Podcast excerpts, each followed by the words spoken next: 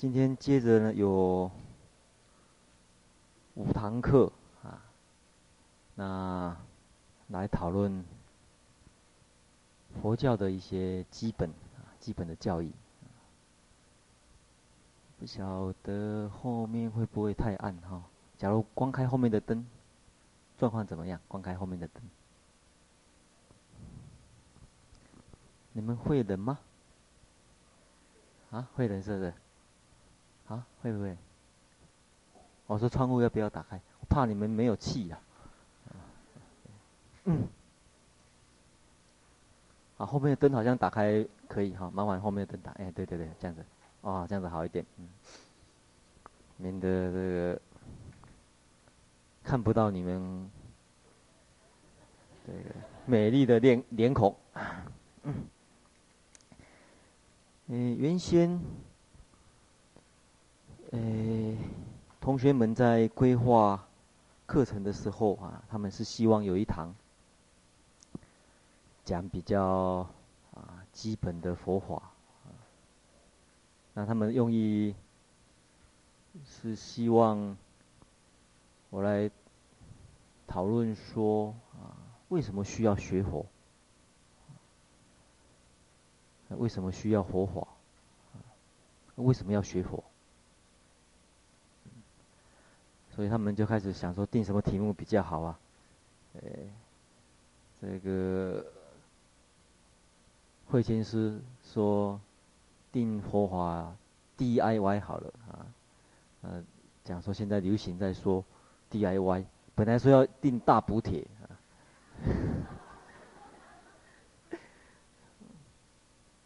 后来还是觉得用 DIY 啊，比较合乎佛法的精神啊。等一下我们。或许会谈论到，不过重点是在讲啊佛教的一些基本的要义啊。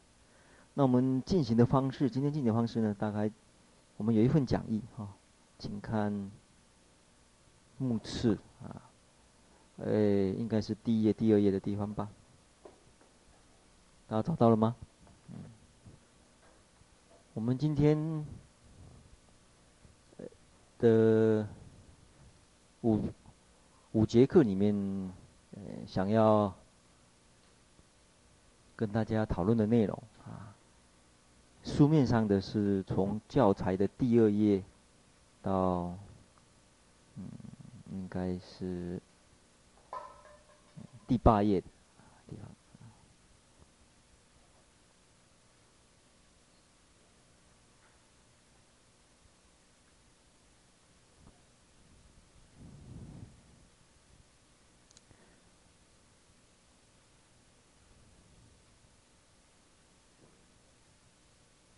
找什么吗？麦克风？麦克风不是在我手上吗？啊，另外一个麦克风。对了，那慧锦师好像有一个是嗯什么笔呀？光点笔。啊，就按着就可以了是吧？哎，我们今天准备上的这个课程内容哈，大概。书面上的有印给大家哈，那等一下会慢慢介绍啊。那我们的重点前半段哈，先放在，因为既然要回答为什么需要学佛，这样子一个问题，我想最根本的方式啊，根本的方法啊，从最根本的这种了解的切入点呢，就从。释迦牟尼佛本身，他为什么要学佛？释迦牟尼佛以前没有佛法，为什么他要学佛？为什么有佛法？为什么他会成为觉者、觉悟者？这样子的一个观点去探讨呢，比较容易一点。也就是世界上为什么需要有佛法？佛法怎么产生的？那同样都是人啊，我们跟释迦牟尼佛一样，佛陀一样，诞生在这个世界，他所面临的问题，跟我们今天所面临的问题，是不是有很多类似的地方？我们从佛陀一生的传记呢，去看这个问题。那我们进行的就是一方面借着一些有关于佛陀一生传记的这些图像，啊，那配合一些文字。另外，可能大家有看过，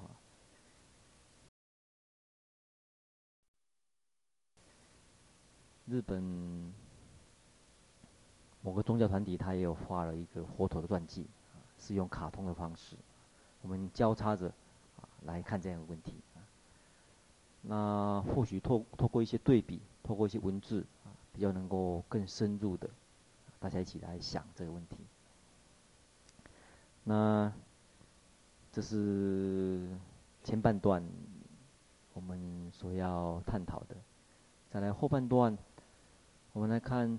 像这样子两千五百多年前这样一个传统啊，维持到今天，所看到的有可能是哪一种面貌啊？我们也大概介绍一个，呃，某个在深山林里面啊，某一类型的这种保持古代那种山林修行生活的这个模式是怎么样？那最后。晚上啊，我们有这样几个理解以后啊，晚上我不晓得顺利不顺利，有一点类似的啊，一个电影，既然是电影欣赏的话，最类似的大概就是有一部电影，可能也很多人也看过，也不一定。台湾翻译成叫《小火火》啊，那英文叫《Little Buddha》啊。当然，他探讨的是一个龙，一个西藏转生的一个灵童故事，但是里面实际上是穿插着佛陀的传记。啊来讨论的，是这样一个构想啊。不过不晓得，大家上完五个小时以后有没有办法回答说为什么要学佛？这个就不清楚了。不过构想是如此。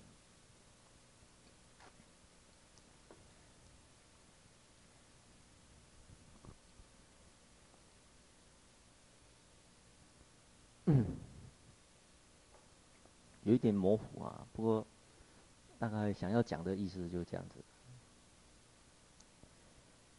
你说我们常常讲，呃，考虑啊人的问题，不要忘记了啊，事实上我们是大自然的一部分，大自然的生物的一部分。既然是大自然生物的一部分，我们每一个人目前所拥有的这个身心，大家或许会觉得很特别，当然是很特别啊，每一个每个人不一样。但是仔细想一想，我们目前所拥有的身心是在整个生物界里面，经过很长很长的时间演化来的。啊演化的特点，最主要是在于拥有一个会思考的大脑，不只是拥有像一般爬虫类所具基本具有的生命生命中枢而已。我们还发展到有像一般啊哺乳类一般的情绪啊，来自于高等哺乳类的思考。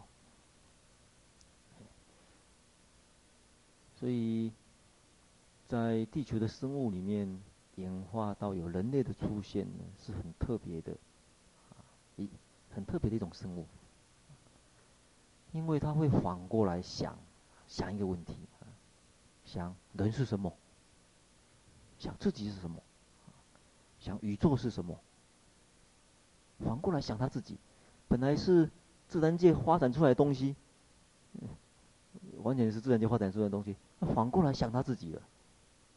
这种这种思考哦，这样子的一种、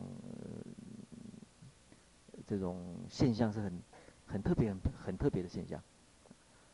我们回想一下，在整个地球的生物演化来讲，每一个时期有每一个时期主流的生物，或者所谓称霸自然界的生物。在侏罗纪的时候，称霸这个世界的生物是谁？恐龙，大家都晓得。这个幸好有那部电影《侏罗纪公园》。可那个，但是我们在那个时候就很少有办法找到跟这种证据去证明说恐龙会思考，说恐龙是什么？恐龙去思考说宇宙，宇宙从何而来？大概很少能找到这种证据啊，在以前也是啊。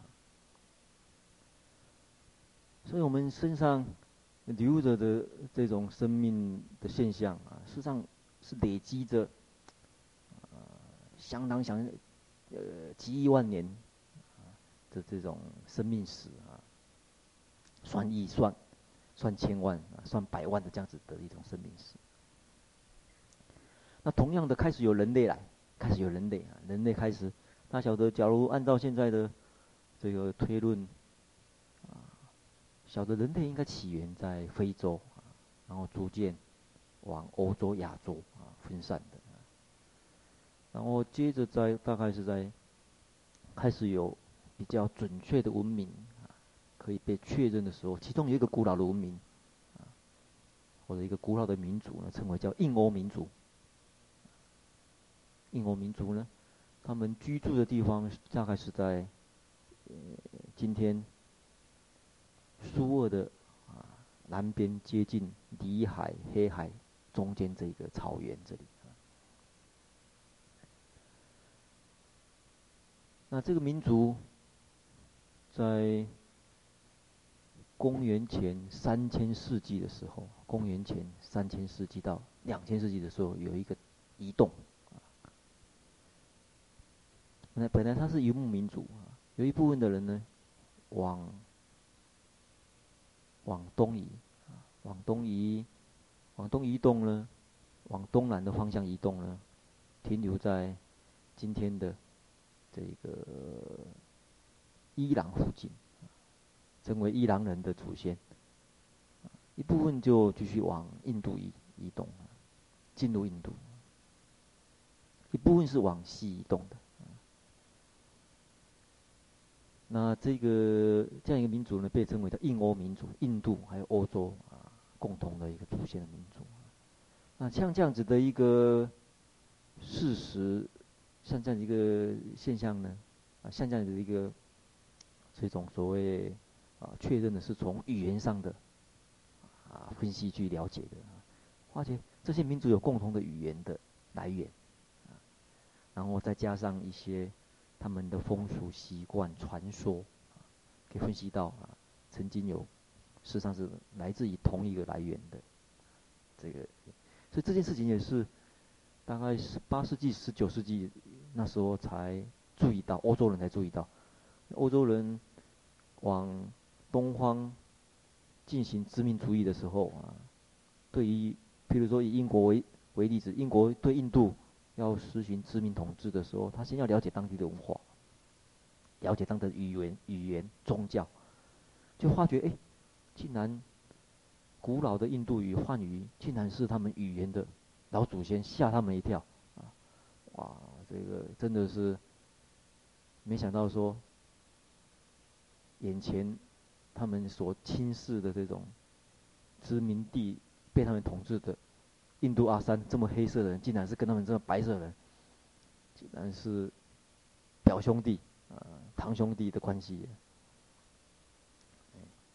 不过这个时间太早了啊，一个，所以英国民族往印度移的时候，事实上印度当地有当地有一些土著啊，啊征服的土著，那时候土著比较属于农业农耕生活的，那游牧民族。他的武力比较强大啊，他有，他有战车啊，战车就是指马车啊，有马推动的战车，所以在武力上面相当的这种，呃，可以讲并不是传统的他们那些步兵所能挡的，因为速度又快啊，那种杀伤力强，呃，这个这种冲力又强，所以他们很难防守这样强大的一个武力。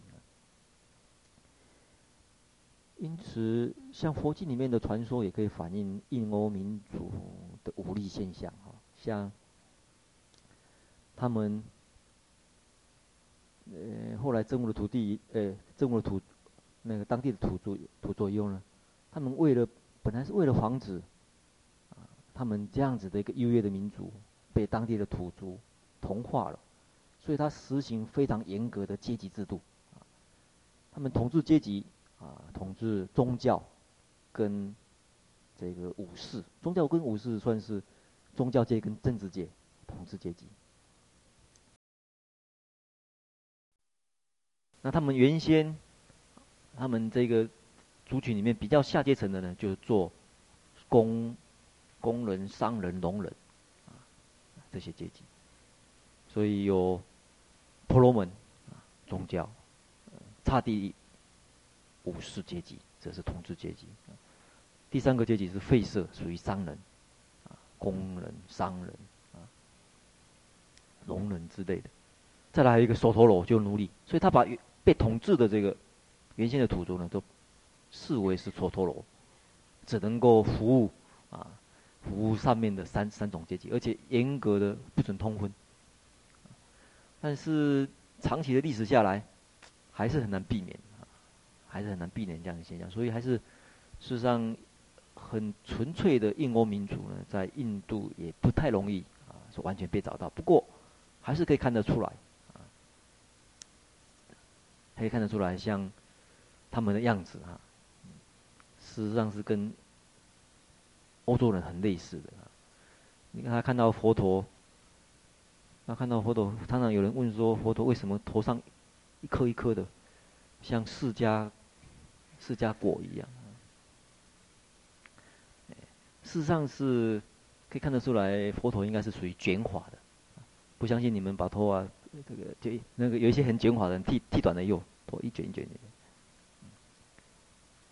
这种这种卷发的基因也是在这个剪头发的基因也是属于印欧民族的特特征之一啊，还有那种。额头啊，额头的这种面相等等哈。那英国民主里面的传说，传说中的这个政治领袖是转轮圣王，大家晓得吗？啊，转轮圣王。像佛教后来演变成法轮，这个法轮是转轮圣王。转轮圣王事实上是当时候所谓马车、战车的武力，这个轮子战车武力。这个是原先。游牧民族没有发展出来的这种战车技术，而这种战车的这种武力，可以讲说是高速的，非常非常速度非常快的，这种战车的这种技术哈，在欧洲最容易大家最有印象的是罗马帝国发挥到极致啊，罗马帝国的那种战车的这种技巧，大家可以看得出来这个那那种力量。你们有看过《冰汉》这个电影吗？别看电影那个那种单人战车，其实就是跟英国民族早期啊，他们来征服土地的是一样。所以在英国民族里面，他的战神啊，战神呢称为事实上叫因陀罗，在佛教里面演变成第四天因陀罗。大家晓得因陀罗的他的武器是什么？是金刚杵啊。那金刚杵的象征，事实上。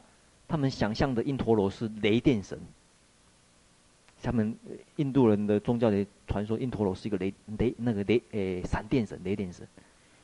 那个雷雷电的样子，速度的快，啊，以及那种威力，其实是跟战车一样。战车的那种速度跟威力就跟闪电一样，这样，闪电一般的就，有时候你步兵在那边走，在那边布局布了半天，一下子哇！这个战车部队就攻过来了，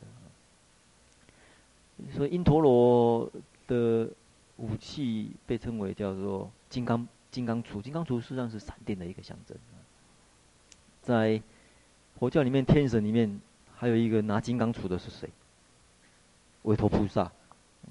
大家到大殿里面去看，啊，这边是不是？啊啊，在这边呢有一个拿金刚杵的，实际上那个是闪电的一个象征。这个力量威力又强，无坚不摧啊。所以从这些可以看得出来，在印欧民族早期的这种宗教的这种痕迹。那进入进入印度以后啊，诶，逐渐逐渐，诶，他们也发展农业啊，因为印印度河流域是非常肥沃的一个这个平原，所以他们也发展农业。逐渐逐渐，他们又往东发展到恒河。恒河流域也开始被开发了，原先只有印度河流域而已。印度流河流域，呃，比较靠近东边，恒河呢就往这个印度的这个中中间。那因此，大概到公元啊，公元前啊三世纪、四世纪啊，或者有人说到四世纪左右啊，或者是算更远五世纪左右呢。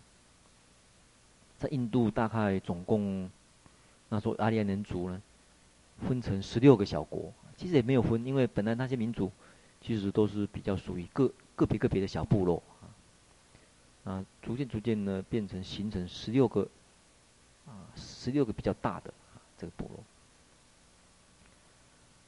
在印度整个历史来看，统一的状况不多哈。几个比较有名统一的情形，阿育王时代是一个统一的情形，中间大概有几次，其实后来都是小国林立，因为呢，从他的语言可以看得出来，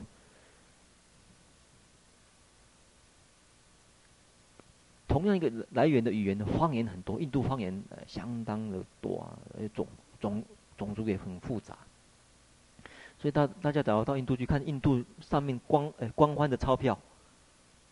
一定要印十六种文字，一块钱他要写十六种文字，才能够全国通行。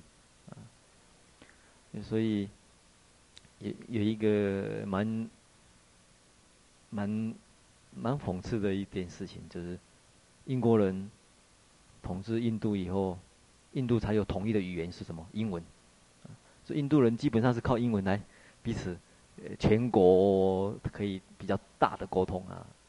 虽然他们印度语，呃，Hindi 所谓 Hindi 呢是占大多数，不过还是很多地方呢并不是用 Hindi。那因此我们从这地方呢开始来想啊，当时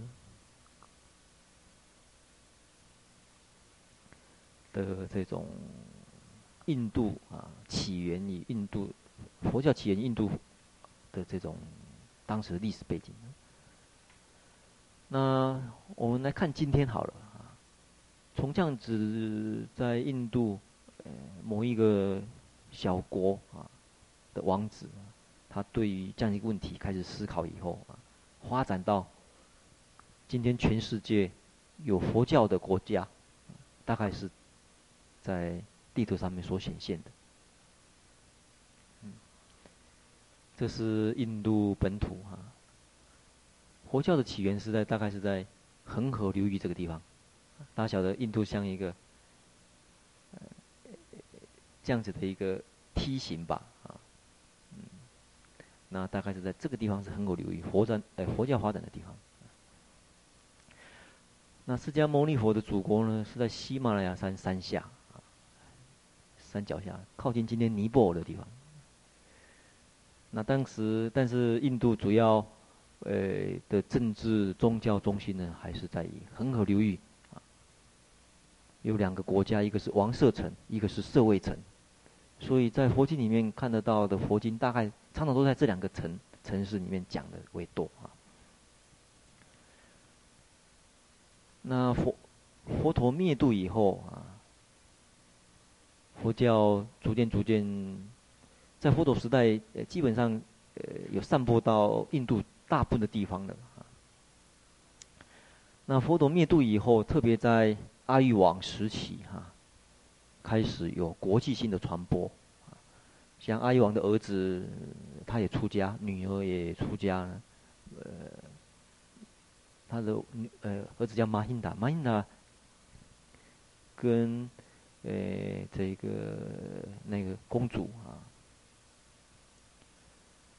他也出家了，是往南到西南去，呃传播佛法，传到西南，所以第一次的国际性的传播呢是国佛教是往南传，传到西南，可以看到这个路线是往南传，传到西南，然后再从西南。传到缅甸、泰国，所以形成这个部分啊，诶，缅甸、泰国这个地方，呃，还有印尼、婆罗洲啊，这附近这一带，这一带往南传的佛教，大概是在佛灭度以后，大约四五百年之间的事情，啊，这可以讲说是第一期的佛教的。这个红传，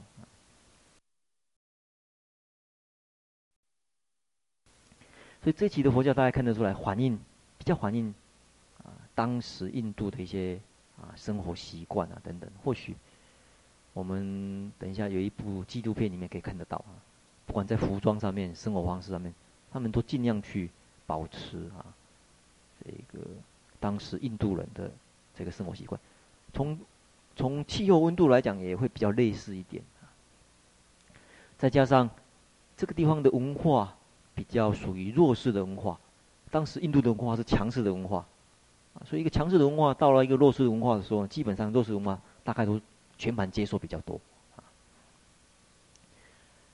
那这是第一期的佛教，但是同时印度，所以这个黄色的部分呢，大概是一般大家目前所说的所谓小乘佛教。但是现在比较不常称为小乘佛教，称为叫南传佛教，用中心的术语，就是它低起往南传。那佛教到了印度发展，它有第二期的发展，大概是在公元一世纪、二世纪左右。大家或许可以比较一下，为什么佛教会发展成所谓大乘的这种形式啊？不管是在这个出家人的生活方式啊，或者说在教义上面的这个，呃，这个发展会有些不同啊。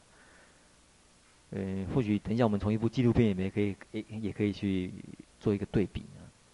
第二期的佛教大概就是往北传，经过丝路，传到西域，传到中国，然后从中国传到韩国，传到日本。这个红色的区域，事实上是代表大乘佛教，一般所说的大乘佛教啊，大乘佛教的地方。这是第二期的佛教，也大概在公元前一世纪一直延续到大概三四四五百年左右啊。但是接着佛教又进入第三期的佛教，所谓秘密大乘佛教，也简称叫密教。这个时候是往西藏传，经由穿过喜马拉雅山往西藏传，传在这里。所以大乘佛教里面，这个地方主要是比较深色的地方，实际上是藏传佛教。那西藏又传到蒙古，蒙古也是属于西藏佛教的系统。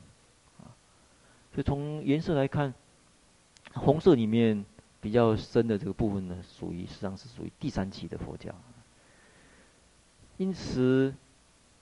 佛教从起源到最后结束，大概大约啊，我们或许这样子算一算呢，大约，将近啊，可能快两千年左右，实上有三期的发展，所以这么长的发展，然后再加上传，呃，传播到各个地方去啊，各个不同的地地域，穿过不同的时空，你发觉。好像看起来很多不一样的地方，大家看看到有蛮多好像看起来不太一样的地方。大家到南传国家的寺庙去，跟北传国家的寺庙去，跟藏传佛教的寺庙去，或者到日本、到韩国去，好像有一些不一样的地方，但是有很多共通的地方。啊那我们今天要谈的，也就是比较共通的部分。啊共通的部分是哪一些？佛教哪一些是最根本的、根本的一些佛法在哪里？那从这根本，我们掌握到以后，就比较容易去了解啊，因为时空不同发展出来的各类各样的佛教。所以我们今天的过想呢，大概也是这样子。你看，要讲这么大的一个流传的地区的佛教，这个也不太容易啊，用三言两语或者简单的几个呃事情呢，就来说明了。特别现在的佛教又往欧美传，像早期从日本传到欧洲、美国的是禅宗啊，特别是受到铃木大佐的影响，铃木大佐禅学的环境影响。另外有一部分因为这个殖民主义的原因，啊，有一部分南传的佛教往欧洲啊传了，欧洲很多人也也会接触到这种所谓南传的系统。再来中国的移民啊，华侨也带过去很多所谓大乘中国佛教的这个部分。不过因为中国的佛教在西方基本上还是在于华侨居住的地方。从某角度来讲，对于欧美的影响力哈，没有说那么的啊那么大。近年来比较大的一个是，我们达赖喇嘛流亡啊，因为中共呃这个次这个整个统治这个中国大陆以后呢，哎他什么。流亡到，流亡到印度，然后呢，再从印度，很多人流亡到欧洲、美国去了，从此也把西藏佛教往欧美传，所以欧美很多人认识的佛教是西藏佛教的，特别是近代啊。我到今呃今年。今年十一月到梵蒂冈，呃，教廷去开一个会议的时候，大概百分之九十九的意大利人都问我说：“你是不是西藏来的？”那达赖嘛去过几次这个罗马，他们对出家人印象大概就是觉得都大概都是西藏来的，而且长得是东方人面孔。嗯。因此，呃，大家所看到的这个西方人拍的佛教这部小活佛，事实上也是根据藏传佛教的这个呃系统在处理。我总而言之，呃，各类型的佛教都有它的特色跟优点啊。那我们怎么去去掌握啊？我是觉得根本的部分蛮重要的哈。这根本部分忘事的话，有些佛教的精神呢，这个会会。会丧失掉啊，所以我们也同时了解到南传他们很多基本的教义跟修行，大乘佛教的发展有它的优点，当然同样的西藏佛教有它的优点，这是另外一个类似的说明哦。从从佛教的起源尼泊尔啊，舍卫城往南传啊，往北传啊，这个是南传的系统，类似的这个。说明整个佛教的这个红传。嗯，现在我们就进入啊，诶，说明的部分啊。大家晓得早期的文明啊，我们现在在说明的大概是距离现在两千五百年以上的事情啊。人类，我们从人类的历史来看，人开始来思索。是多很多啊，自己自己面临到很不可解的，觉得人会觉得我是大自然，嗯，相当优秀的一种生物，它可以征服很多自然界的啊其他的这个生物，借由借由工具啊，借由它万能的双手啊，但是。同时，也是因为有这么啊灵活的望双手造成啊，他很复杂的这个思考能力啊，开始在想啊，人为什么有种种的苦难呢？啊，对苦难的问题啊，人比其他的生物生命还要敏感。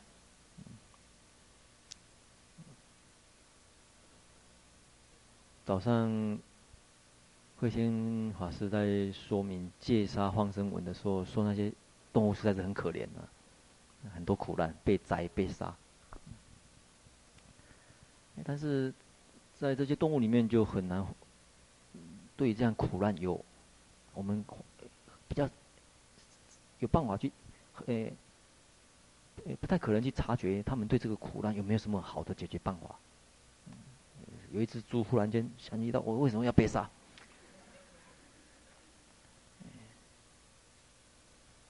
然后我就想一想，我虽然被杀了，我怎么可以不朽？怎么可以永恒不朽？所以，一般的生物大概只能够顺应这种自然啊，弱肉强食的这种这种法则，自然的法则而已。但是对于人生跟死的问题啊，这个是一个最大的一个挑战啊，怎么来思考？奇怪。呃，苦难里面，生死是一个最大的一个难关啊。因此，在讨论当中啊，有没有可能追求永恒？追求最完美的？那印度人对于最永恒、最完美、最亲近的呢？用一个字来代表，叫梵，Brahma，Brahma。啊本来就 Brahma，Brahma。嗯，它是来说明一种境界。我们中国字实在是找不到适当的字来来说明它，就用梵，不然的话就用音译的，音译成婆罗门，Brahma。所以婆罗门教是在追求这个梵的境界，追求最永恒不朽、最亲近的梵，最亲近，最永恒。所以佛教也借用这个名词，修梵行。梵行就意思，唤醒什么叫唤醒？唤醒就是最亲近行，啊，亲近行，梵行。所以他开始在思索，应该宇宙有一个永恒不朽的东西啊，而且亲近的东西，这什么东西？可能，假如没有把它人格化的话，它应该是代表一种原理。宇宙上有一种原理，那这个原理跟我自己本身的原理，所以印度人思维就往两个方向思维，一个是往外思维，往外思维，他认为应该有一个所谓梵，这样一个根本原理在，这根本原理是永恒亲近的。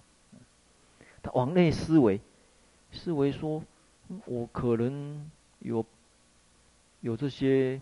呃，苦难，但是这些苦难，不管是快乐或者痛苦，背后这个主体者，他反省到，不管这个苦难的大小或者生灭，这个背后好像有一个主主主体者，这个主体者应该是永恒的地方吧？不可能受各种苦难，但是这个。受苦者、受乐者，这个者，这个主主角，好像都永远不变呢、啊。受大的苦难也是他，受小的苦难也是他，快乐也是他，痛苦也是他。纵使被骗，他还是他。像这样一个思维，大概西方的哲学界，大概是在笛卡尔的时候才提出，叫做“我思故我在”。嗯，唤醒到我，我的存在。我的存在，印度人，呃，早期他们事实上对于我真我的追求啊，事实上是已经非常非常的这一个有它的深度了。所以基本上是他们的解脱，对于苦难解脱的这个原理啊，大概都是属于一元论的说法。所以，所以他们一个最高境界就是放我一族。这个是典型的，哎，婆罗门教啊，婆罗门思想的一个。其次也有二元论的说法，它是把精神、精神的根本原理跟物质的根本原理把它分开了，两种根本原理啊，被称为叫做二元论啊。另外也有多元论的啊，他认为不可能，不可能有这些。不可能有这些永恒不变的原理，唯物论等等这些。我们看，这是当时候啊，印度当时是对一些怎么去解脱的思想的原理在这里啊。因此，对于苦难的解释，大概有三大类的解释。一大类是神义论，当你把这个根本原理把它人格化的时候，就有一个人格的神。啊他的由他的意志来左右人类的苦难，所以你就需要借着跟他能够结合的仪式、祭典来思来来思考解脱啊，解脱之道。另外一大类就是宿命论，或者有的呢称为偶然论。啊，嗯这是印度，呃，在在印度教里面，当把这个梵，梵的根本原理呢，把它人格化的时候，他们有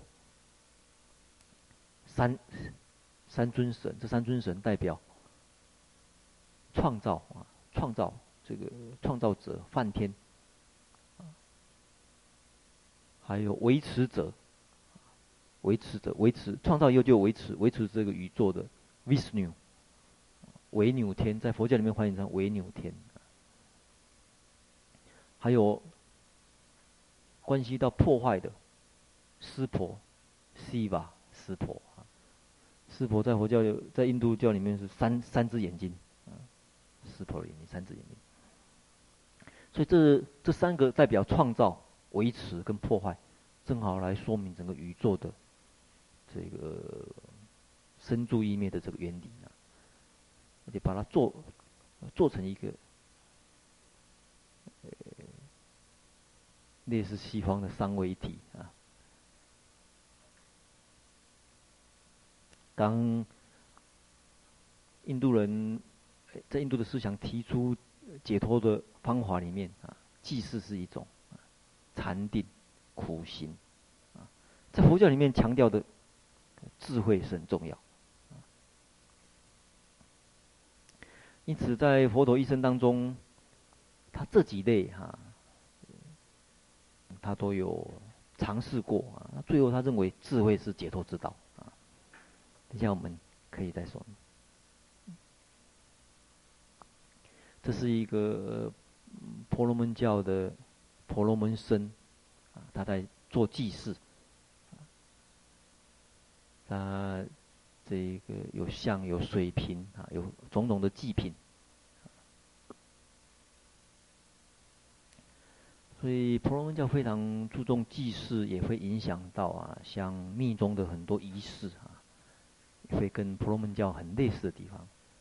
像很早期婆罗门教对于神跟人之间关系的供品啊，供品是实行用火供啊，火供的方法。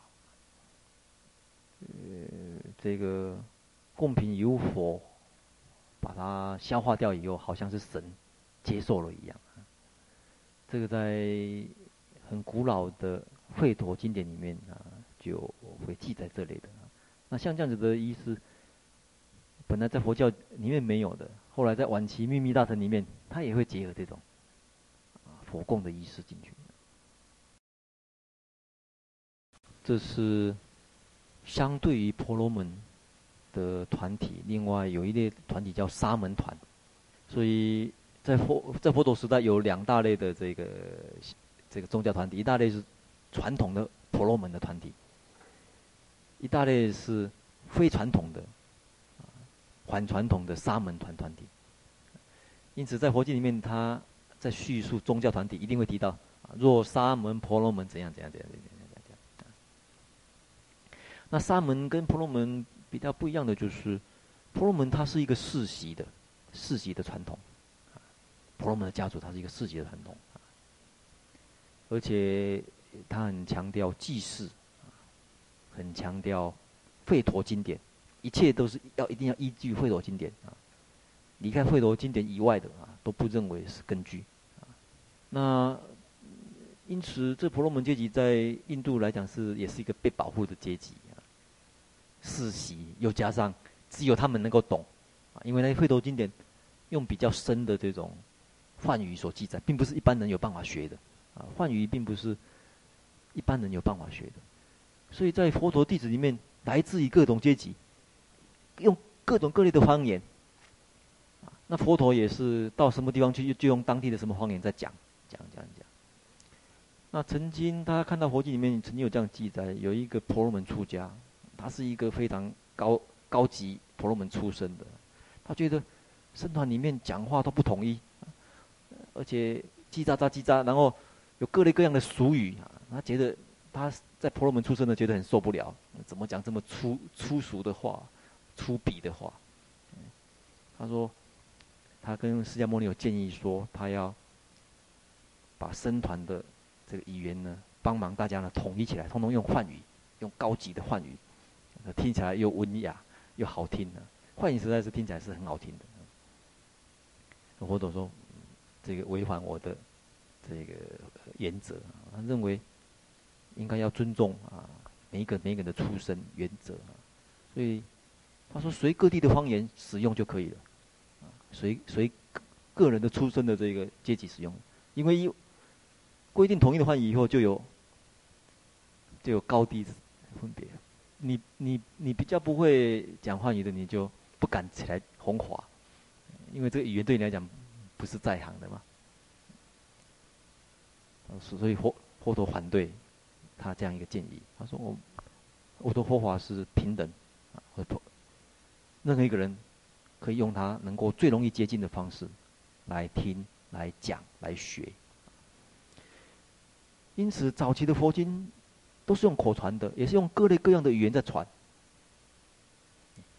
一直传到大概四世纪，公元四世纪的时候，印度有一个运动，叫做有一个有一个王朝，他把梵语认为变成一个统一的文字的王朝，鼓励统一的文字，所以那时候佛教受到这样子的一个影响，把很多的。佛经都汉语化，改写成汉语，标准的汉语。这个时候正好是大乘佛教的时期，所以大乘经典大部分都用汉语记载。而早期像南传的经典，都是用方言啊。那那时候的方言，其中一种就是巴利语。所以早期佛教经典属于巴利语系统，实际上是某一个地方的方言。到底哪个地方方言？现在学者还在找，到底是哪个地方方言？有人说是摩羯陀国的，有的人说是在西南印度的，有的人说是佛陀的家乡的这种方言。但是巴利圣语是是在古印度某一个地方的方言。那沙门沙门团呢？他是任何人只要你想修行，他都可以加入这个在一个团体，所以他是一个自由的团体，并不是像世袭的团体。而且呢，他不愿意。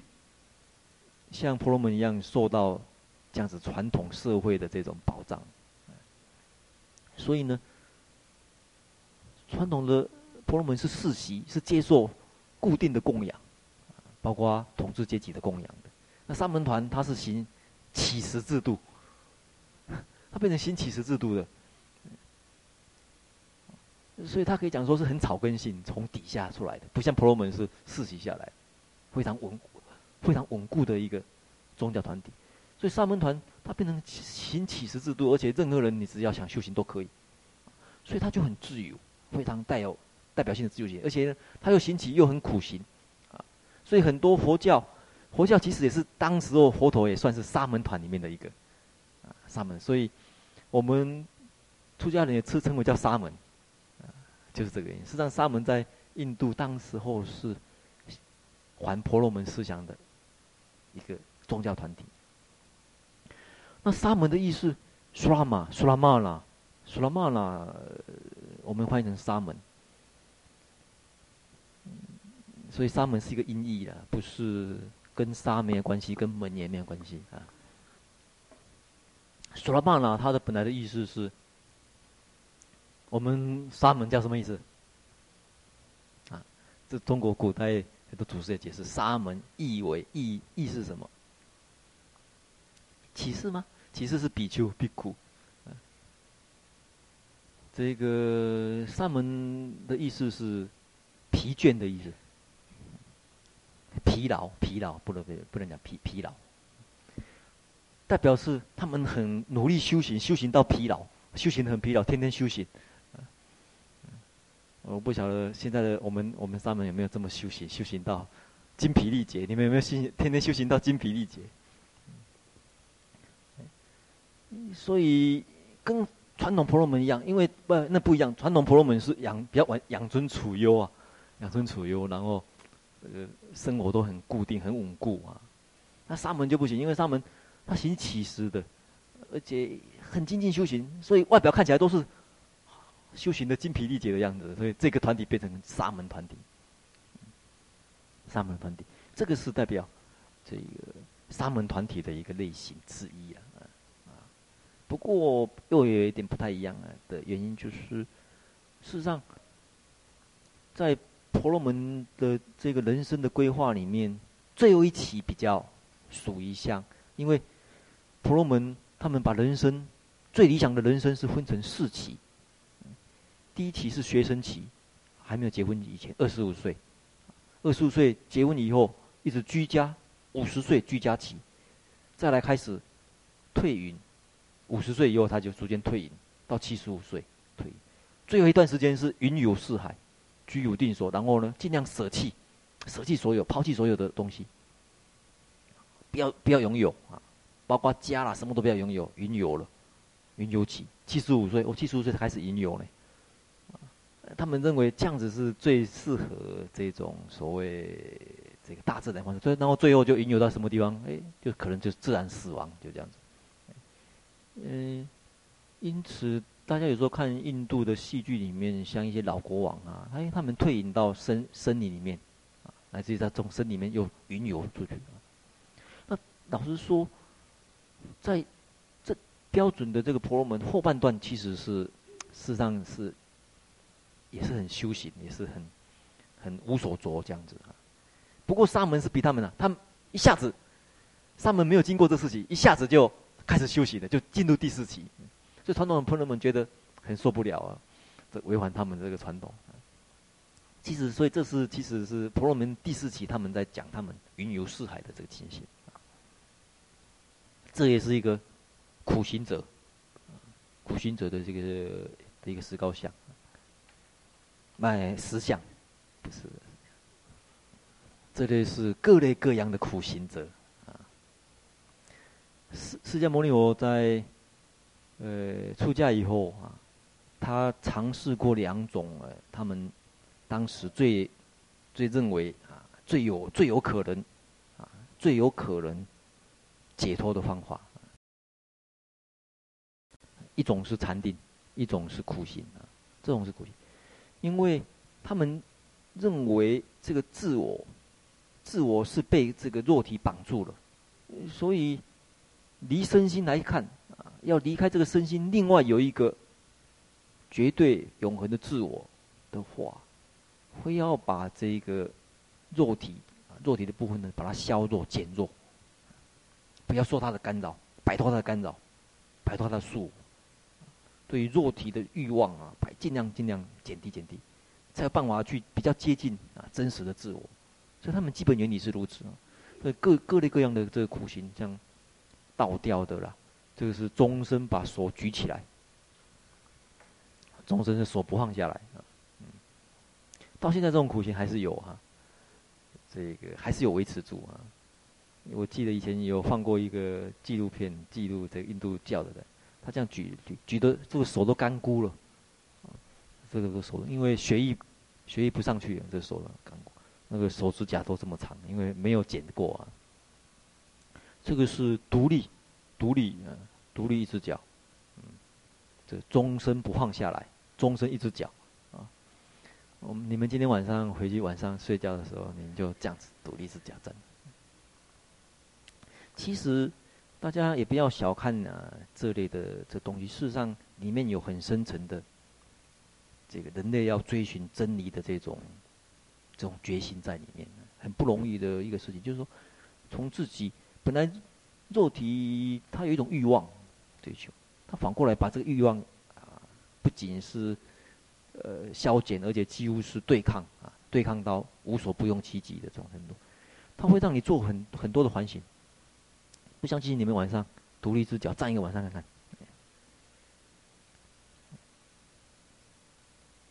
你发觉你的精神力量会比以前更集中，更精锐也不一定。所以在这个佛教里面，某某个角度，其实他也没有完全排斥啊苦行，但是他认为适度要适度，而且呢要有他要晓得方法。为什么？不是为苦行而苦行，因为佛教认为苦并不能得到。他说苦假如能够得到的话，最苦的人那就是最得到的人呐。那最苦的众生为什么不得到？最苦的众生是地狱众生，那为什么不得到呢？苦并不是，而是要知苦，知道苦，然后去断除苦的原因，啊，这个才是有用这个智慧的方法才可以帮到。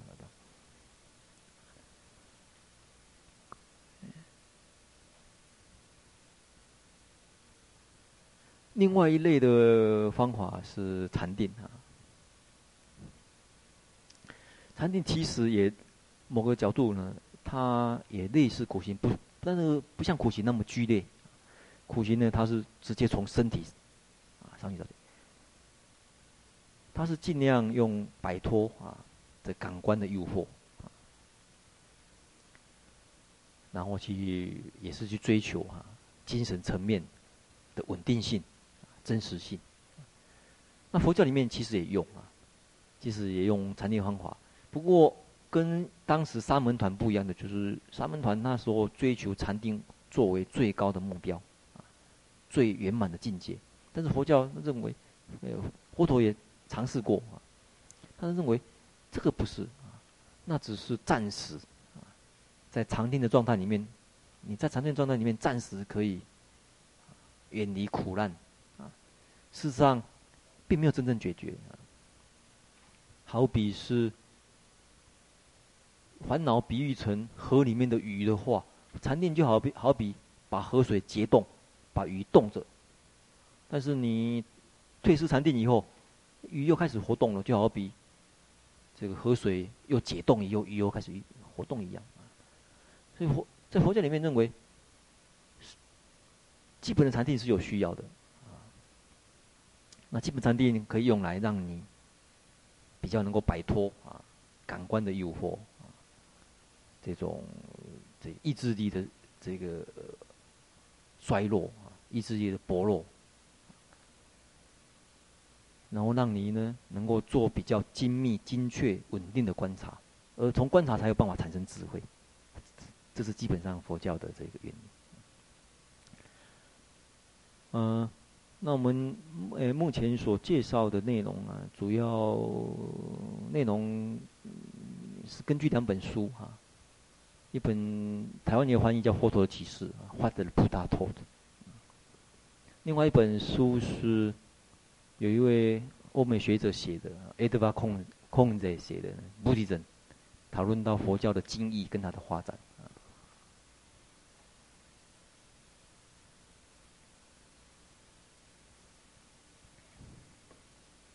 嗯，这是佛陀出生的地方啊。现在的遗迹，啊，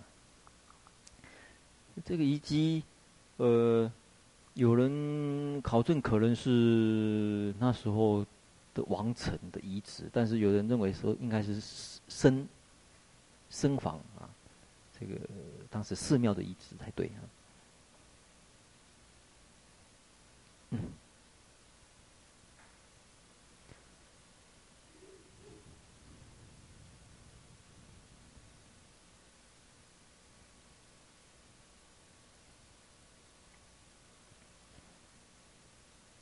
底下呢，我们大概陆陆续续在介绍一些有关于啊佛陀一生的片段哈。那这个图大家看一看啊，等一下呢再来想说要讲什么啊。对，我们先休息休息五分几分钟，十分钟吗？啊好，休息十分钟。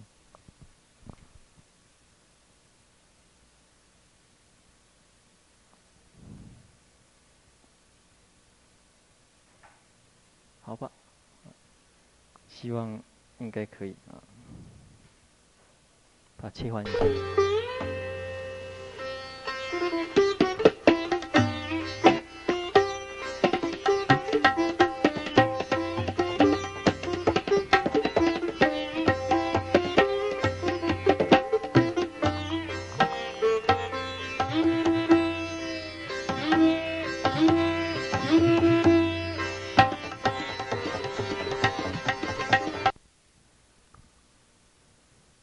一个中国啊，中国的一个壁画，它实际上在叙述佛降魔啊，降伏魔君的这个场面，哦，非常的热闹，旁边都是魔君呐，各类各样的魔君哈。这也是，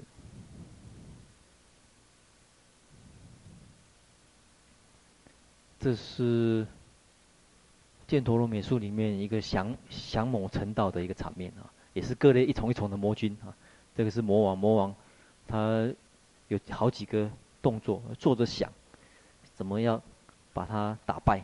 打败这个释迦牟尼佛啊，打败佛陀。哎，想他各类各样的威胁的这个，这里这个也是降伏魔君的一个场面。这个是魔女哈，这个，嗯。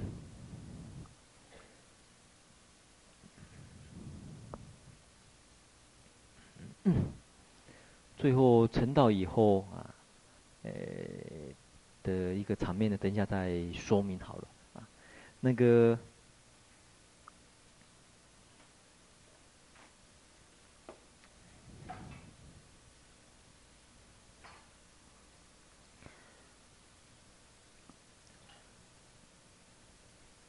我们接着寒假要打佛七啊。我们佛七基本上也有发现这种精神啊。第一天到前面大概三天啊，晚上都到九点。到第四天开始就每天加香，加到十点，加到十一点啊。最后一天就就就加香到十二点。其实就是要让大家夜读明星，夜读小心的时候，看看有没有办法正道念得自性佛啊。其实是有这种用意啊。那，呃，从这个场面以后啊，算是在人类的文明里面产生一个对于人的智慧啊，也可以讲有一个决定性的一个反省跟啊确立，认为人事实上是可以面对自己，人就很高的智慧。但是同时也制造很大的敌人，自在自己内心里面。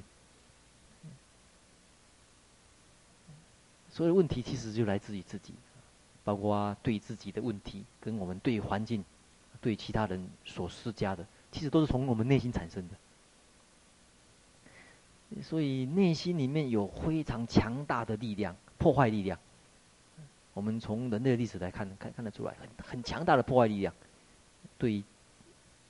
人类人跟人之间也好，你看我们人类经过几次世界大战，那种破坏力实在是非常非常的可怕。将来假如真的有第三世界大战发生的时候，那种破坏力更可怕。所以人从从内心产生的那种智慧力量，实在是破坏力很强。同时反过来看，他也有很强很强的一个觉悟的能力。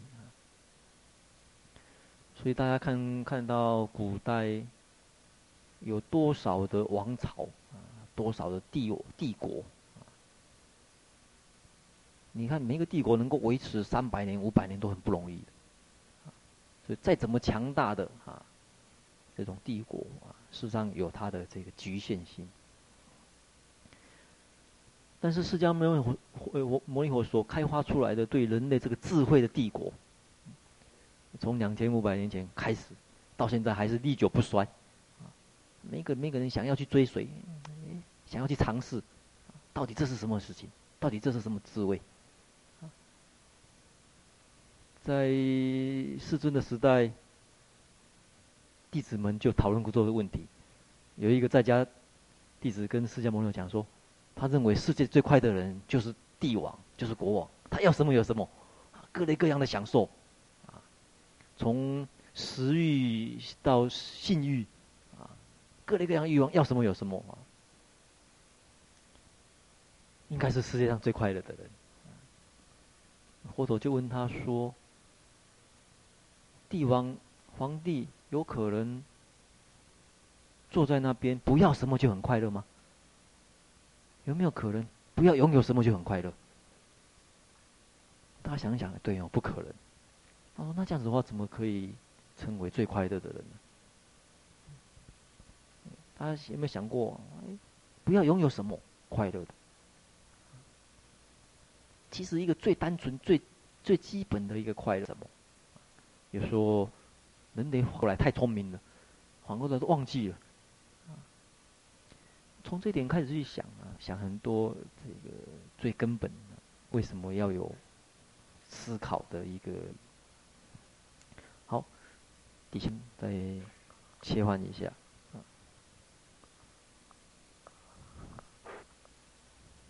と言います。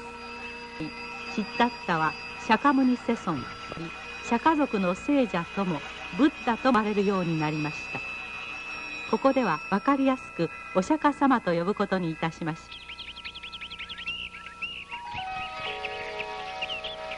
た浄土を成しられて后もお釈迦様はかなりのガヤにとどまられ悟りの喜びに心ゆくまで浸っておいででした。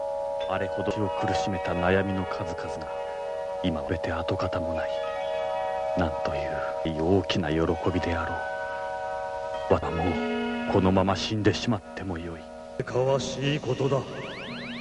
そこへ现れたのはインドで最高の神とされる梵天です。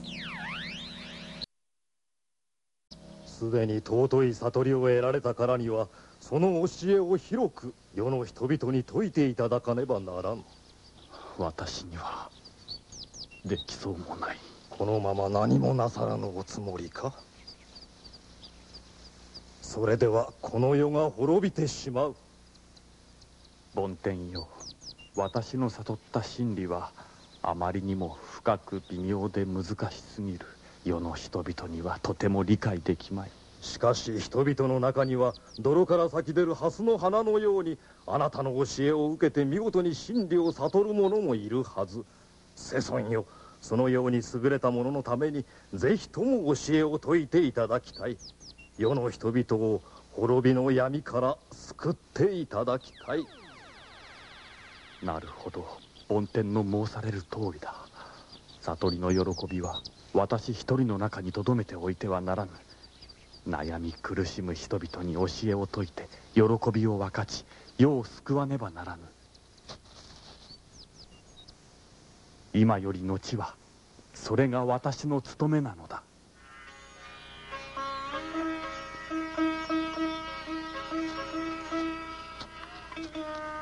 好，我们再切换一下。嗯，诶诶，这段也是很重要的一个场面哈。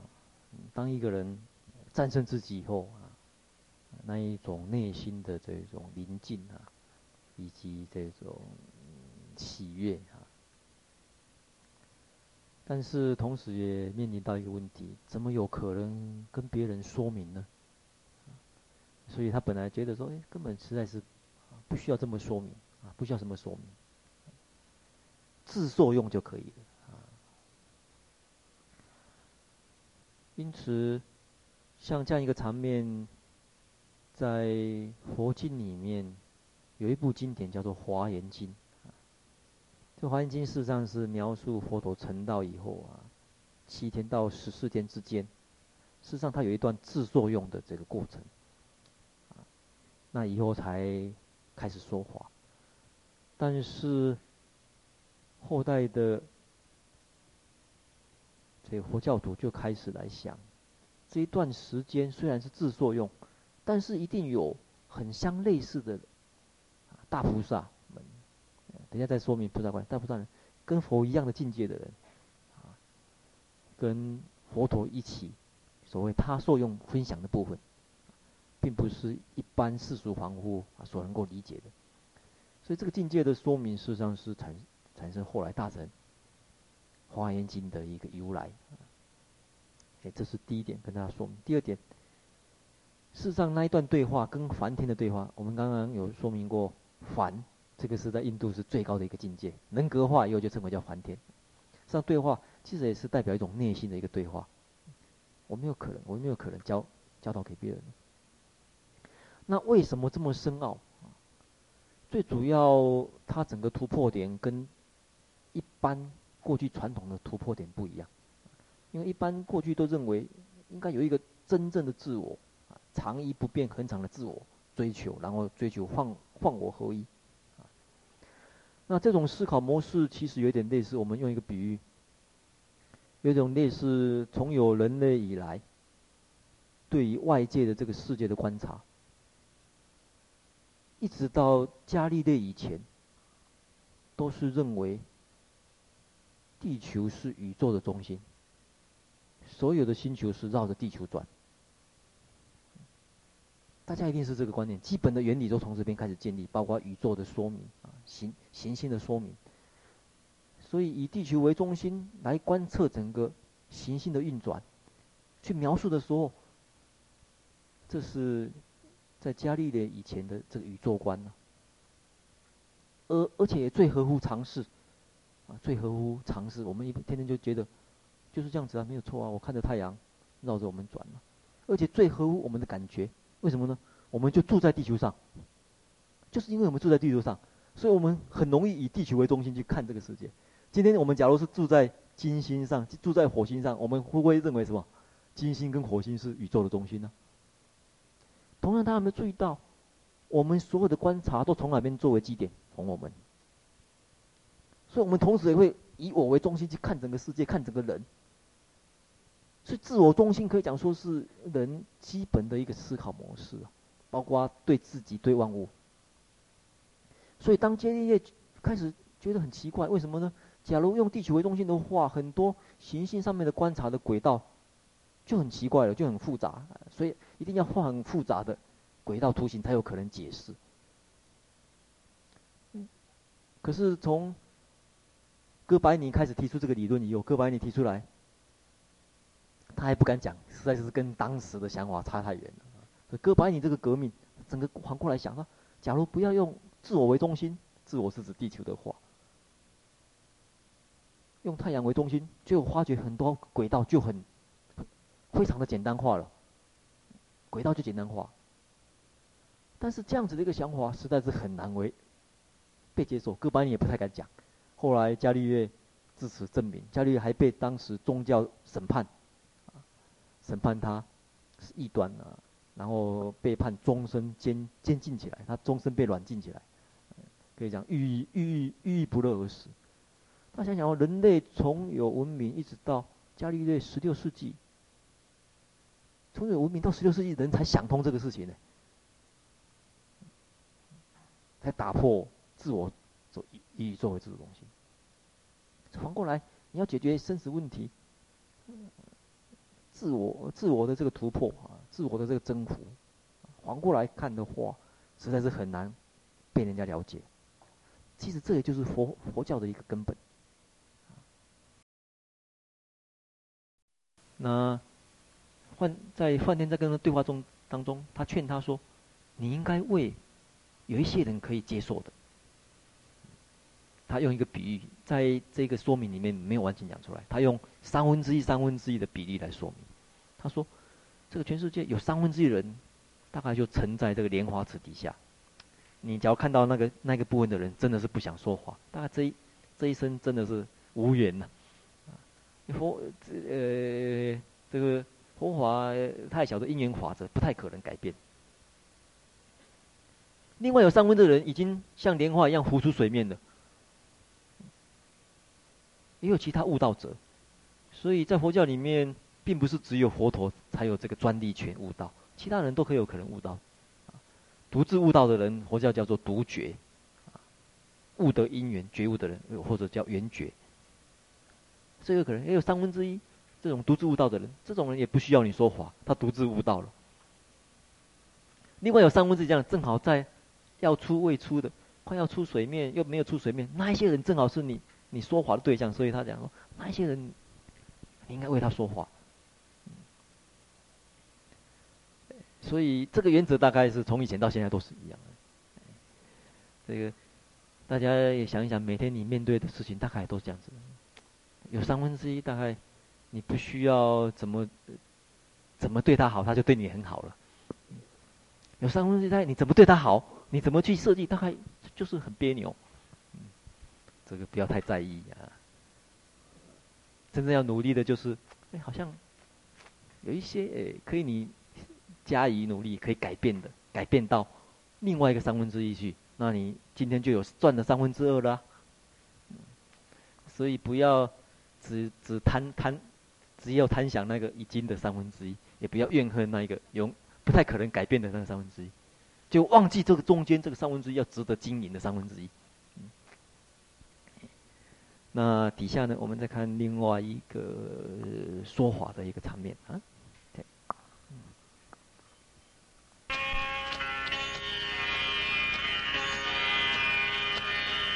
教えを说く决心をなさったお釈迦様に最初に出会ったのはウパカという名の修行者でした。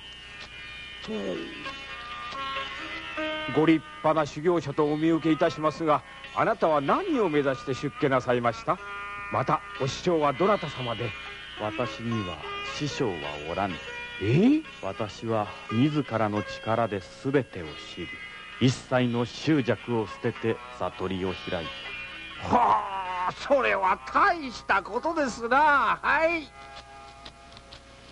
ウパカはお釈迦様の最初の弟子になる机会を失いました伝承を大切にするインドではお釈迦様の新しさはなかなか理解されなかったのですお釈迦诶，这个是诶代表当时就是传统啊，婆罗门思想，他们一定注重传承啊。你没有传承，没有根据吠陀经典啊，然后根据哪一个婆罗门来学，他认为不可能悟道啊。所以这乌帕卡这个人呢，算是虽然在佛陀往鹿野苑的这个途中，他也碰到他，也跟他对话了，但是没有成为他。 他的这个学生哦，后来就说明这个场面。の郊外の六夜音に向かわれました。ここにはあの五人の修行者たちがいました。おい、あの人が来るぞ。知らぬふりをしよう。道を舍てた人など相手にすることはない。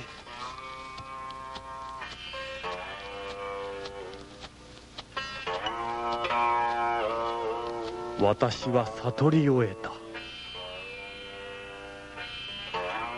この正しい法を共に修行したそなたたちに真っ先に伝えたい。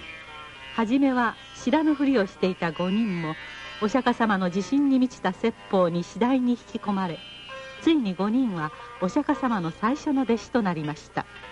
これを书店法轮と言います。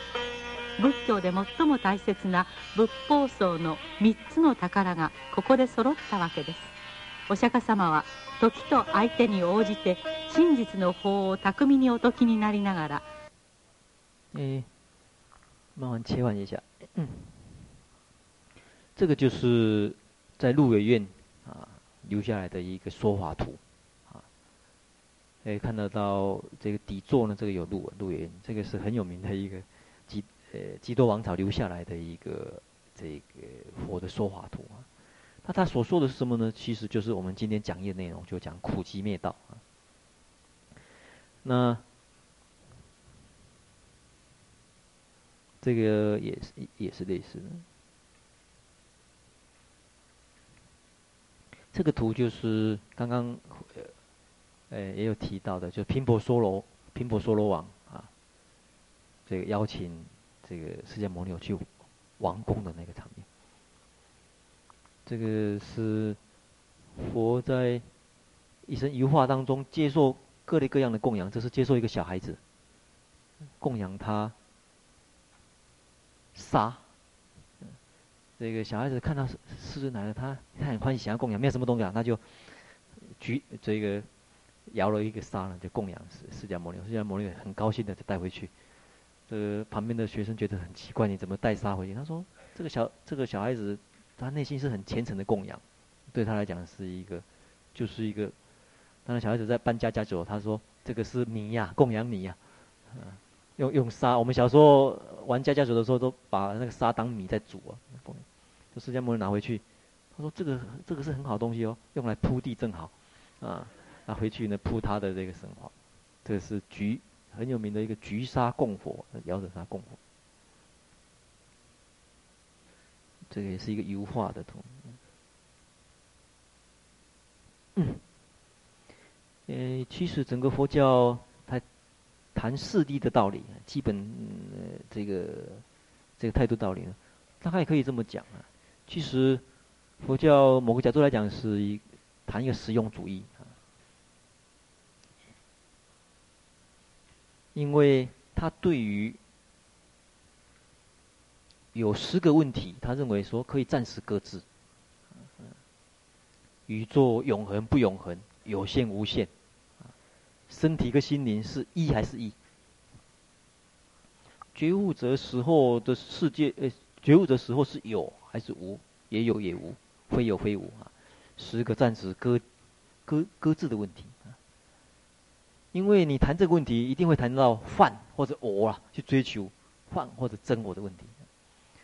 但是释迦牟尼有认为，是不是认为，对于所谓永有宇宙是永恒不永恒、有限无限的问题，事实上是并不是用言语可以描述的。因因为言语只能够描写一边，所以用言语去讨论会变成一个细论。从以前到现在，对宇宙永恒不永恒的问题，到现在描述的结果有没有一个结论？那个结论，那么人就永远没办法解脱吗？所以不如啊，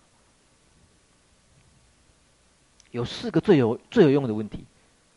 啊，佛陀在鹿野苑为五比丘说法，就是说这四个最有问题，打动他们的。他说。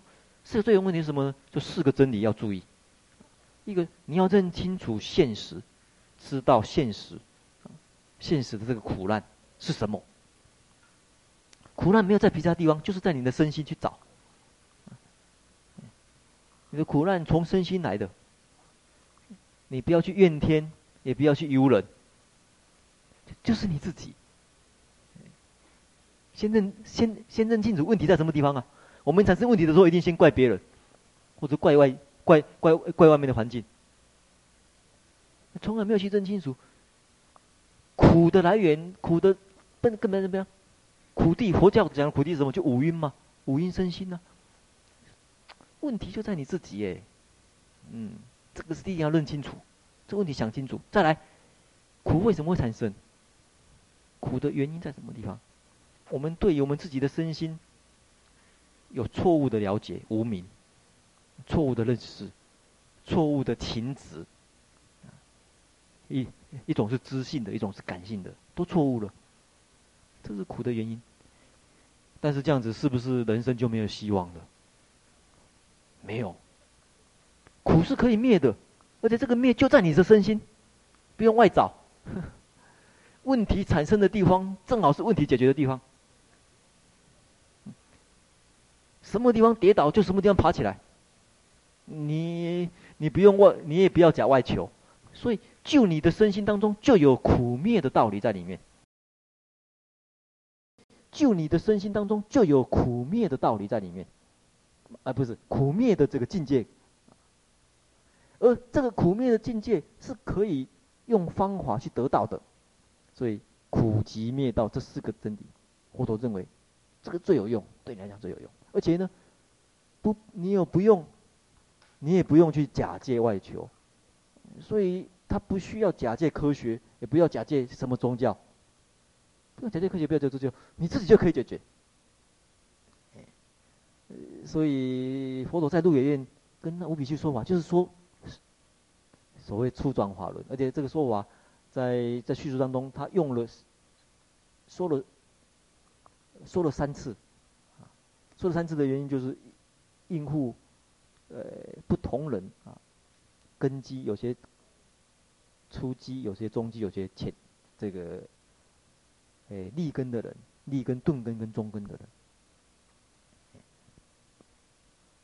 他来说明说一次，四转说明一次，再来劝转，再来正转。他说我就是这样子。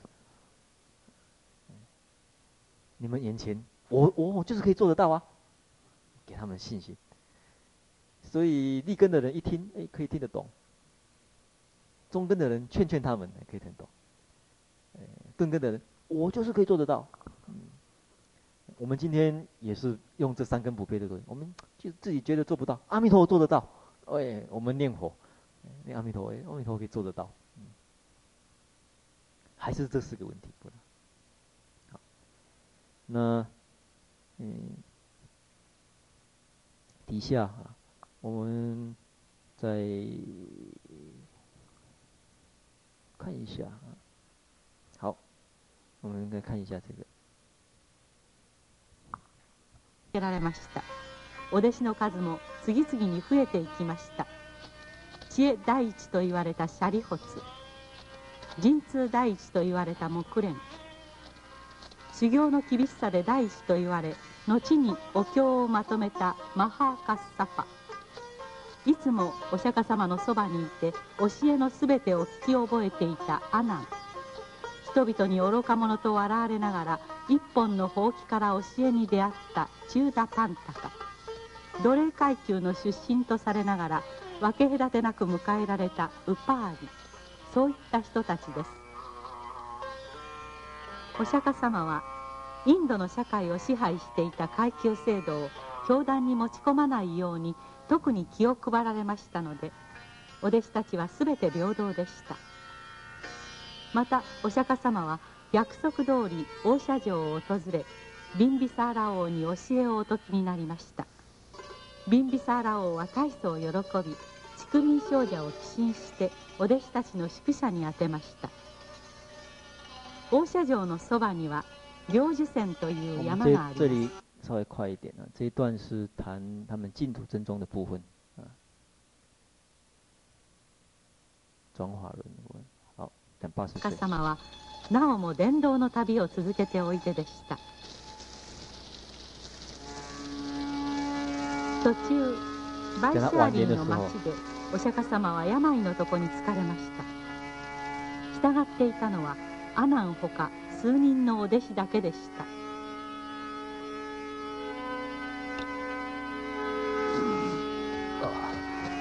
お起きになってもよろしいのですか？ああやっと気分が楽になった。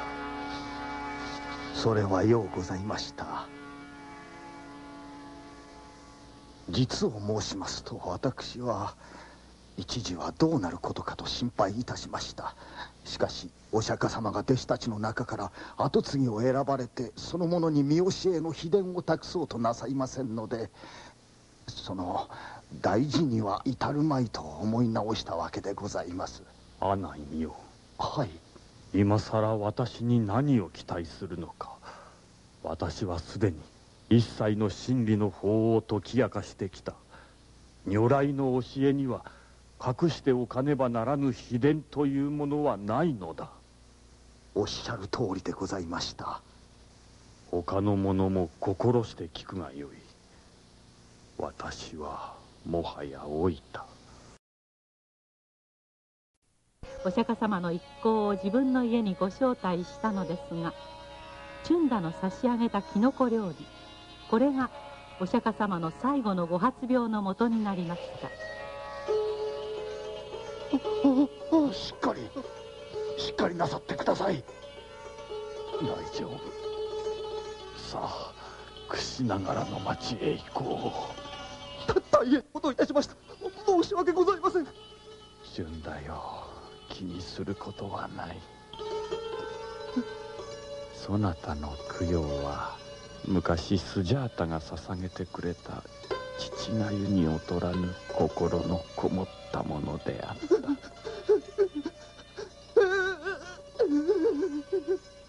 た。激しい痛みをこらえて櫛ながらの郊外まで来られた时お釈迦様はもう一歩もお进みになれぬありさまでした。その木の间に床を横になりたい。はい。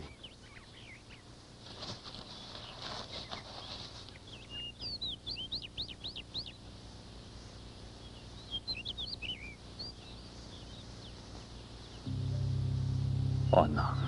はい。长い间よく私に尽くしてくれたお釈迦様。アナンよ泣くな。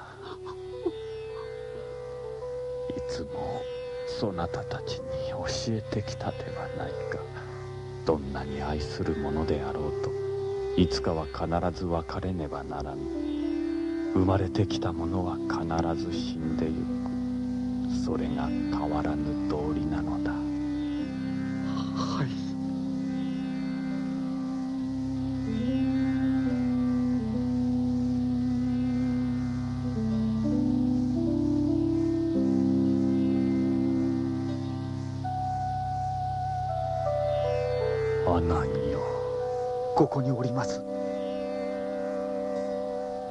が死んでも师匠はないと思うな。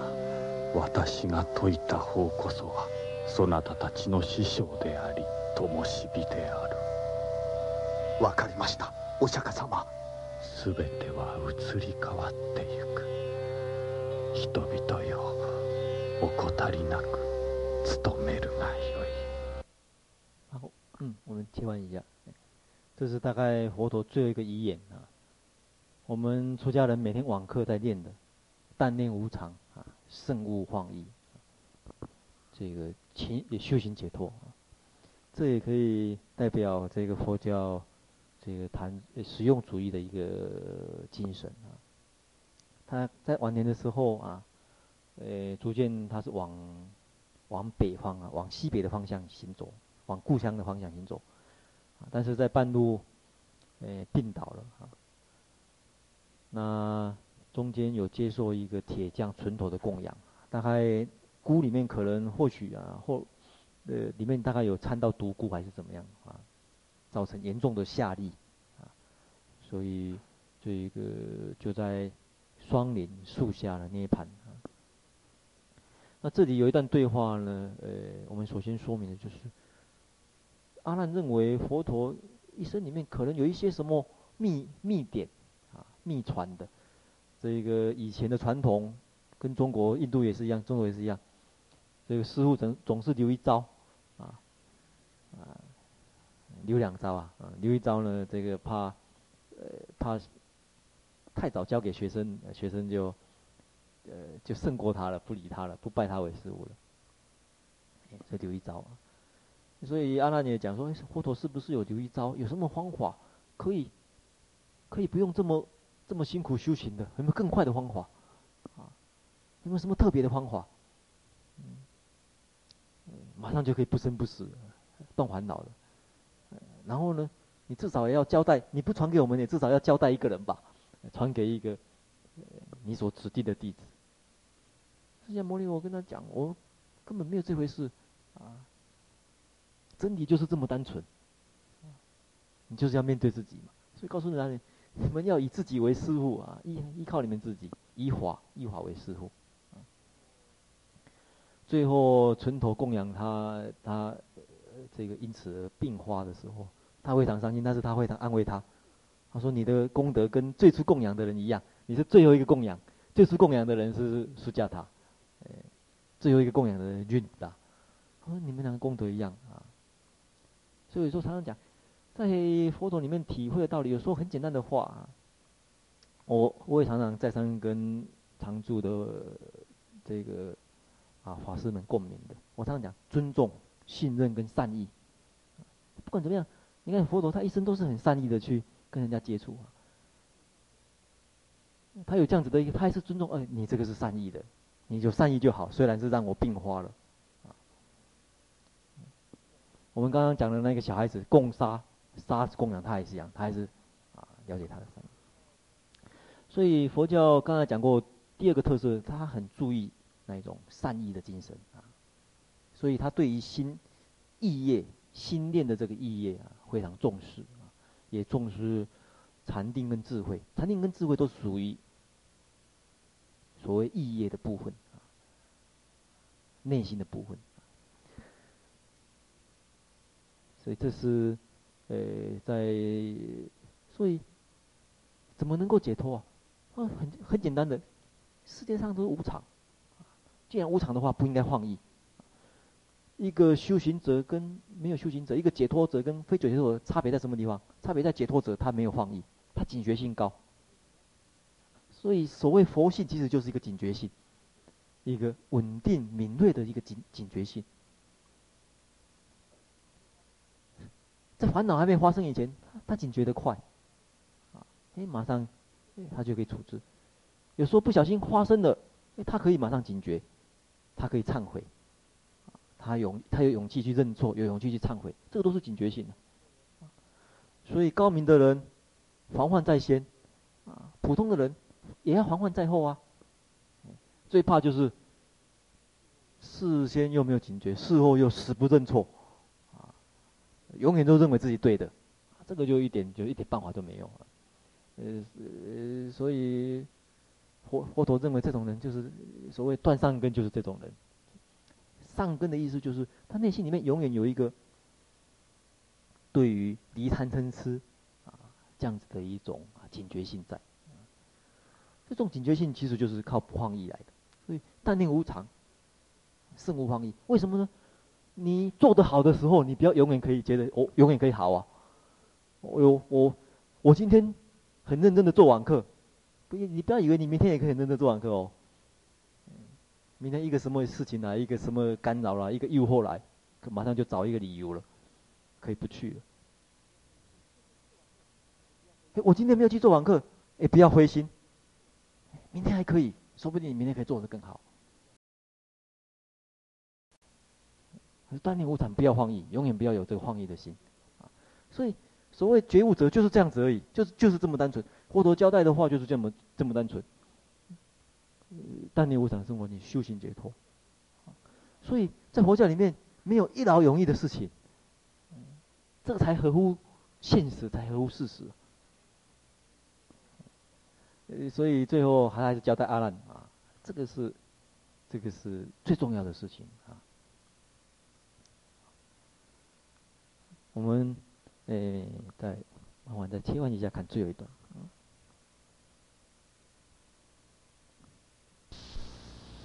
就最后就是涅槃的后面。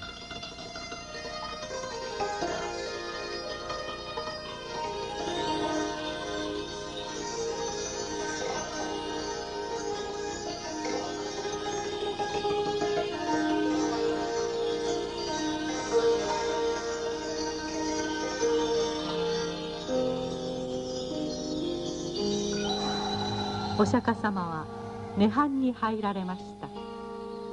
しかしお釈迦様の见教えはその后世界中に広がり2500年経った今も私たちの中に生き続けているのです。好，呃，我们再切换回来啊。那在我们呃透过这个这个佛陀。给这个传记的说明呢，可以晓得啊，佛教的一个根本精神的地方。那警觉性敏锐啊，或者稳定从哪边培养呢？啊，我们首先啊，从第一个，你有没有觉察到你的身心？事实上，这五蕴的身心，所谓苦啊，是怎么？我们一般只会觉察到苦苦而已，一般苦难的苦。但是对于快乐，我们有没有注意到它的不稳定性？快乐它事实上有坏，它它会变化的时候就产生苦了。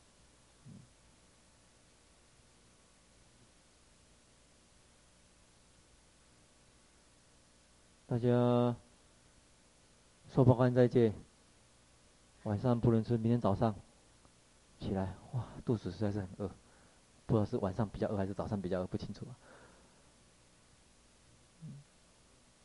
然后早餐还好不容易来了，早餐吃了，哦，实在是非常的快乐啊。哎，但是这个快乐你会发觉它马上有变化，一口一口一口一口在变化。吃到饱的时候，哎，好像就没有什么了，刚才快乐跑成那样。然后侧进去说。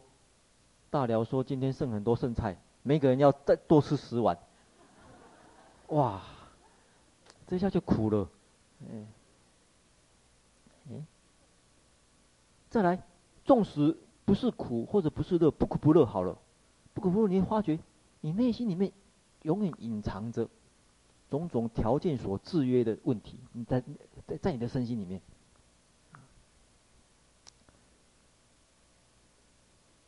在在人的内心的根源处哈、啊，有一种焦虑。近代的存在主义，他也谈了人人的根源问题，那种深层的焦虑呢是很难避免。不管你多么的呃多么的幸福，啊，内心总是隐隐约约有一层焦虑在内心里面。除非你呃呃，除非你你的觉察力敏锐而且稳定呢，才有办法看透的。条件制约性性质的，所以就身心来讲，物质的组合，然后你认为有一个不精神吗？这部分精神不外乎感觉的组合、识别的组合、心理作用的组合而已，知觉的组合而已。身心就是这样子，啊，你所执着的在这里，那你有没有可能身心里面，你有可能发现另外有一个？恒常不变的自我吗？啊，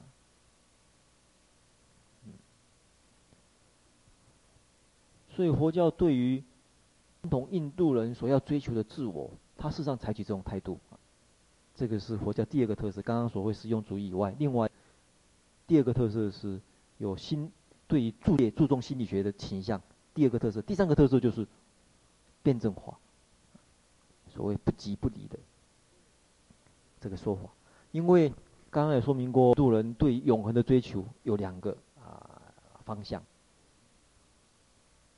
一个就是没有所谓永恒呢，你的你的生命就是就这个身心去谈，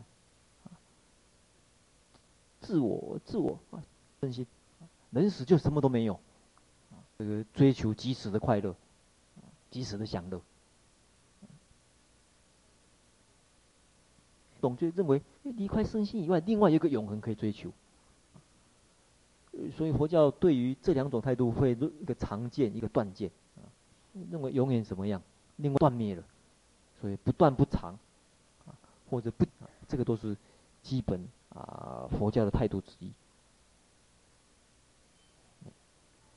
正法其实的意思就是说，啊，我们看看一边。不管思维模式或者言语模式，常常就只能够抓一边，啊。但是我们对于这一边跟这一把它想的，假如我们能够想得更正确一点，更我们发觉任何一个事情的话，都会考都会发觉它有相反的一面。譬如说生生存这件事情，事情是快乐还是痛苦？你说是快乐吗？好像是，好像有，但是好像又有痛苦的成分在里面。这化解都都有两面性。你得你得到今天得到一个什么东西了？你发觉，同时也失去了什么东西。有得就必有失啊，这两面性事情的这这个这个两面性。所以对得失两方面，你都要去看得清楚以后，你才有办法比较接近。真理，